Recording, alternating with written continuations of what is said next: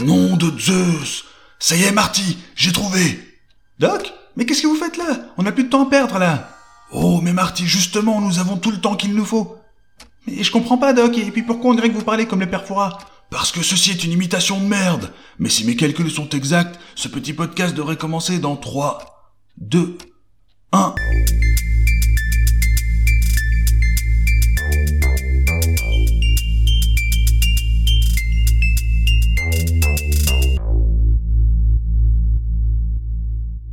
Alors, vous l'aurez compris aujourd'hui, je vais vous parler de, de, Dark. Voilà, c'est ça. Dark. Ah, comment vous décrire cette série? Sans vous spoiler de surcroît Eh bien, c'est impossible, donc je vais vous spoiler comme un porc. Préparez-vous à connaître tous les secrets du phénomène allemand de Netflix qui sointe tellement la Deutsche Qualität que vous voudrez quand même la regarder après ce podcast, parce que vous n'aurez rien compris. C'est bien simple, Impossible de suivre le fil de cette série sans être sous LSD ou comme ce même où vous voyez la silhouette d'une tête bleue dont le cerveau rayonne, synonyme d'une tumeur à un état tellement avancé que vous voyez le monde sous sa vraie forme, que vous percevez la matrice. Non, je ne suis pas drogué. Mais revenons à Dark, qui, comme vous l'aurez compris, ne m'a pas laissé indifférent. Et ce, trois mois après que je l'ai visionné. Deux fois.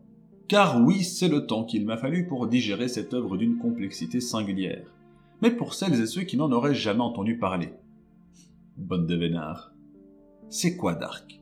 Eh bien, c'est une série germanique réalisée par Baran Boodar et Jan Schefries, désolé pour la prononciation. Deux noms qui m'étaient complètement inconnus et qui se sont hissés au top de ma liste des auteurs à suivre. Avec ses faux airs de série policière teintée de mystère, Dark commence par une disparition. Celle d'un enfant sorti tard dans la petite bourgade rurale de Winden, dont la principale attraction est la centrale nucléaire. Alors ajoutez à cela un héros dont le père s'est suicidé tandis que sa mère le trompait avec la fille dont il est amoureux, et vous sentez qu'on s'amuse comme des petits fous à Winden. Pourtant, tout ce drama est loin d'être gratuit, et sert de prétexte pour ouvrir la boîte de Pandore de toute œuvre de fiction. Le voyage dans le temps. De Retour vers le futur à Avengers en passant par l'excellente aventure de Bill et Ted ou encore Terminator, le voyage dans le temps a toujours fasciné et fascine encore les cinéastes. Mais pas que. Cela fait quelques siècles que la culture populaire s'y intéresse. Pour vous donner une idée, la machine à explorer le temps de H.G. Wells, qui a eu droit à son lot d'adaptations aussi, fut publiée en 1895-95. Et malgré tout ce temps, rares sont les œuvres qui ne se sont pas platement cassé la gueule en abordant ce thème périlleux. Alors comment s'en sort Dark? Elle traite le temps comme un personnage à part entière. Un personnage intangible et pourtant impitoyable qui nous force à jouer un jeu à l'issue aussi certaine que tragique. Un jeu qui se répétera inlassablement, donnant au protagoniste l'illusion d'une potentielle victoire là où il n'y a que fatalité. Et c'est là qu'on touche au point qui rend Dark si particulière à mon sens. Le temps n'est pas une donnée que les héros peuvent manipuler, mais plutôt une gigantesque toile au recoin imperceptible dont ils sont prisonniers si bien que du début à la fin, chaque personnage subira ses effets sans avoir le moindre contrôle sur ce qu'il fait, ou pour dire les choses autrement, fera ce qu'il était de toute façon destiné à faire. Voilà qui contraste énormément avec les œuvres hollywoodiennes qui mettent généralement en scène des héros qui surmontent toutes leurs épreuves pour devenir maîtres de leur sort. L'amertume qui se dégage du parti pris par le duo allemand pourrait rebuter. Et pourtant, c'est là que se sublime cette série qui, par ailleurs, donne des explications complexes mais crédibles à ces paradoxes. Ça peut paraître anecdotique, mais c'est un détail très important. Là où les œuvres plus traditionnelles recourent à des explications quasi magiques, ou à ce qu'un de mes amis appelle du techno-blabla pour nous expliquer tout et n'importe quoi à coups de mots compliqués, Dark va à la confrontation et ne nous ménage pas. Les auteurs donnent presque l'impression de saliver chaque fois qu'ils peuvent mettre les spectateurs face à un paradoxe temporel qui paraît inextricable et auquel ils ont pourtant apporté des réponses très convaincantes. Et puisque tout ce que je suis en train de vous raconter n'a peut-être aucun sens pour vous, Laissez-moi vous donner un exemple concret du niveau de What the F dont fait preuve Dark. Mais d'abord, une annonce.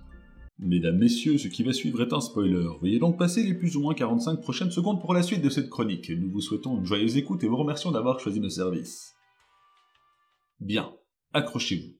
Mikkel, le jeune garçon qui disparaît un soir à Winden, se retrouve coincé 33 ans dans le passé. Jonas, le protagoniste principal, part à sa recherche et finit par découvrir que Mikkel n'est autre que son père, Michael. En gros, c'est comme si votre père était un jeune enfant que vous connaissiez qui serait retourné dans le passé pour devenir votre père des années plus tard. Ou plus tôt. C'est ce qu'on appelle une boucle causale, c'est-à-dire un lien de cause à effet où la cause semble démarrer dans le futur et la conséquence se produit dans le passé, tandis que le tout se répète à l'infini, si bien qu'on ne sait pas vraiment où est le début et où est la fin. Pour nous autres humains qui ressentons le temps de façon plus ou moins linéaire, c'est un véritable casse-tête, et pourtant la série parvient à lui donner du sens, et ça, eh ben ça claque.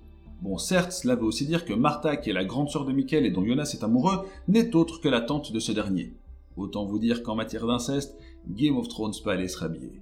Ah, d'ailleurs, si jamais vous décidez de regarder Dark, un petit conseil. Prenez une feuille de quoi écrire et n'hésitez pas à dessiner l'arbre généalogique des personnages. C'est franchement utile. Bon, là, vous vous dites probablement, ok, il nous parle de Dark, en plus il nous spoil pour de vrai l'enfoiré, mais après quoi, ça reste qu'une série. Je sais pas pourquoi j'ai l'impression que les gens qui m'écoutent parlent comme ça. Mais bon, c'est vrai, ce n'est qu'une série.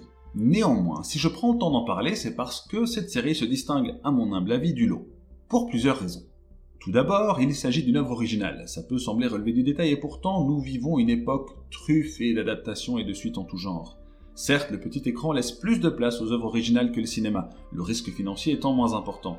Toujours est-il que les séries les plus populaires, et pas forcément les meilleures, sont souvent dérivées d'œuvres existantes, que ce soit des adaptations de romans, de BD, voire des spin-offs de films.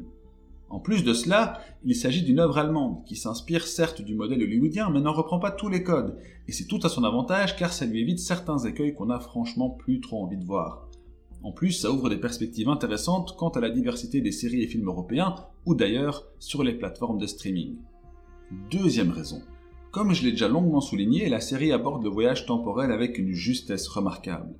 Je pourrais citer quelques films qui s'y prêtent brillamment, comme Arrival, Premier Contact en français, ou encore Denis Darko, mais réussir cet exploit sur 26 épisodes ne peut que forcer le respect.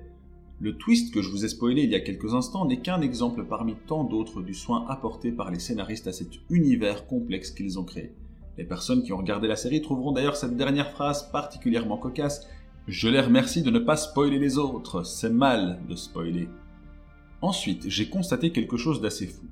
C'est que je ne me suis pas demandé une seule fois pourquoi je regardais la série. L'écriture est tellement maîtrisée, la mise en scène soignée avec une musique aussi juste que précise, que l'on peut apprécier Dark pour ses simples qualités avant même de se demander ce que la série essaye de nous raconter. Et c'est un véritable tour de force de la part des créateurs qui nous rappelle le pouvoir évocateur d'une œuvre finalement aussi banale qu'une série TV. Comme ses protagonistes, nous sommes pris par le temps qui nous happe dès qu'on lance la série et ne réalisons l'expérience que nous venons de vivre qu'une fois la ligne d'arrivée franchie. Enfin, un dernier point, et probablement le plus interpellant à mon sens, Dark est une série complexe et parfois difficile à suivre. Son propos, ses rebondissements, ses très nombreux personnages, les scénaristes ne laissent aucun répit aux spectateurs qui doivent faire preuve d'une attention de tous les instants on ressent une exigence de la part de personnes qui ont consacré beaucoup de temps, d'efforts, mais aussi beaucoup d'amour et d'émotion pour construire une œuvre qu'on ne peut se contenter de binge-watcher béatement comme des boulimiques un bol de chips en main. Je ne pourrais même pas vous dire le nombre de fois que j'ai dû revenir en arrière pour choper un petit détail déterminant, un lien entre les personnages, ou tout simplement revoir qui est qui sur mon arbre généalogique. Et je déconne pas, faites un arbre généalogique. Je me suis aussi marré quand on me l'a conseillé, mais croyez-moi, c'est super pratique, vous me remercierez plus tard. Alors mettons-nous bien d'accord. Toute œuvre ne doit pas forcément être complexe ou compliquée. Je comprends très bien que les séries nous proposent de mettre notre cerveau sur off pour passer à un moment décontractant. Je sais pas vous, mais moi, malgré le plaisir que je peux y prendre, j'en sors souvent avec un arrière-goût fade d'insatisfaction. Pourquoi? Pourquoi cette insatisfaction? Eh bien peut-être parce que d'autres séries, plus rares, ne nous donnent pas l'impression de se foutre de notre gueule avec des trames simplistes et des incohérences grossières, où l'on a parfois le sentiment de consommer du fast-food culturel. Et comme le fast-food traditionnel, ça peut être très agréable sur le moment, avant qu'on se demande pourquoi on a regardé ça. C'est en tout cas comme ça que je le ressens, et lorsqu'on est confronté à une œuvre qui nous demande de nous impliquer, qui valorise finalement notre investissement, eh bien, ça fait du bien. Alors si la série vous a touché comme moi, je vous invite, si vous le voulez, à poursuivre la discussion en commentaire sur Facebook ou Instagram. Je pense que c'est typiquement le genre d'œuvre dont on prend plaisir à discuter encore et encore. Et si vous n'avez pas tout compris, je veux bien répondre à vos questions, mais je garantis pas d'avoir toutes les réponses. Mais c'est pas grave, car c'est précisément la grande force de ces œuvres qui nous font cogiter pendant des mois, qui nourrissent la réflexion et qui voient plein de théories se développer. C'est, je pense, le plus bel hommage qu'on puisse lui rendre. Sur ce, je vous souhaite que 2021 soit une année plus sereine pour vous, plus joyeuse et plus saine. J'espère également que nous retrouverons le temps de nous réunir physiquement pour discuter de ces œuvres qui nous touchent, même si le temps est quelque chose de très relatif. voilà le genre de phrase à la con qu'on a envie de sortir pour se sentir intelligent quand on a regardé Dark. Enfin bref. Partagez, suivez-moi sur Facebook ou Instagram, ou les deux, rendez-moi riche et prenez bien soin de vous. À la prochaine.